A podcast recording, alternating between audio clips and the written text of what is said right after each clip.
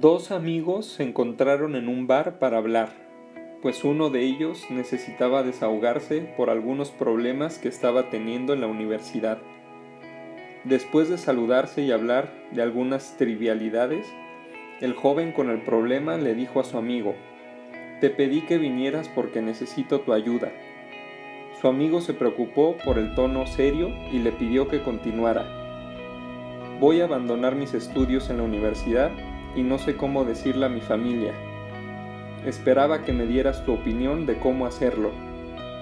El joven se sorprendió con la noticia y se entristeció porque eran amigos desde la infancia y sabía cuánto había deseado estudiar esa carrera.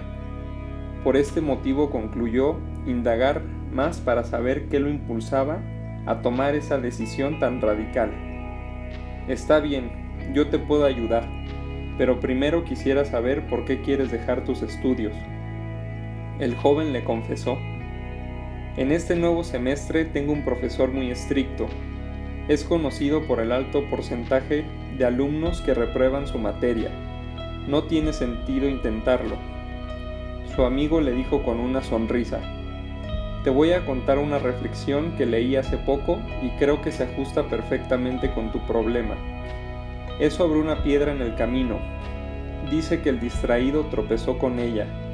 El violento la arrojó a otros. El emperador la utilizó para construir. El campesino se sentó en ella y descansó.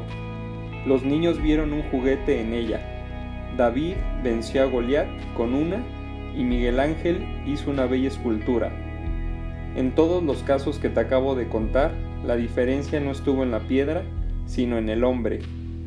Tu profesor es una piedra en tu camino. Tú decides si renuncias por ese obstáculo o lo ves como una oportunidad para esforzarte y aprender más. Los obstáculos en nuestra vida son como esa piedra. Es tu trabajo aprovecharla para tu crecimiento.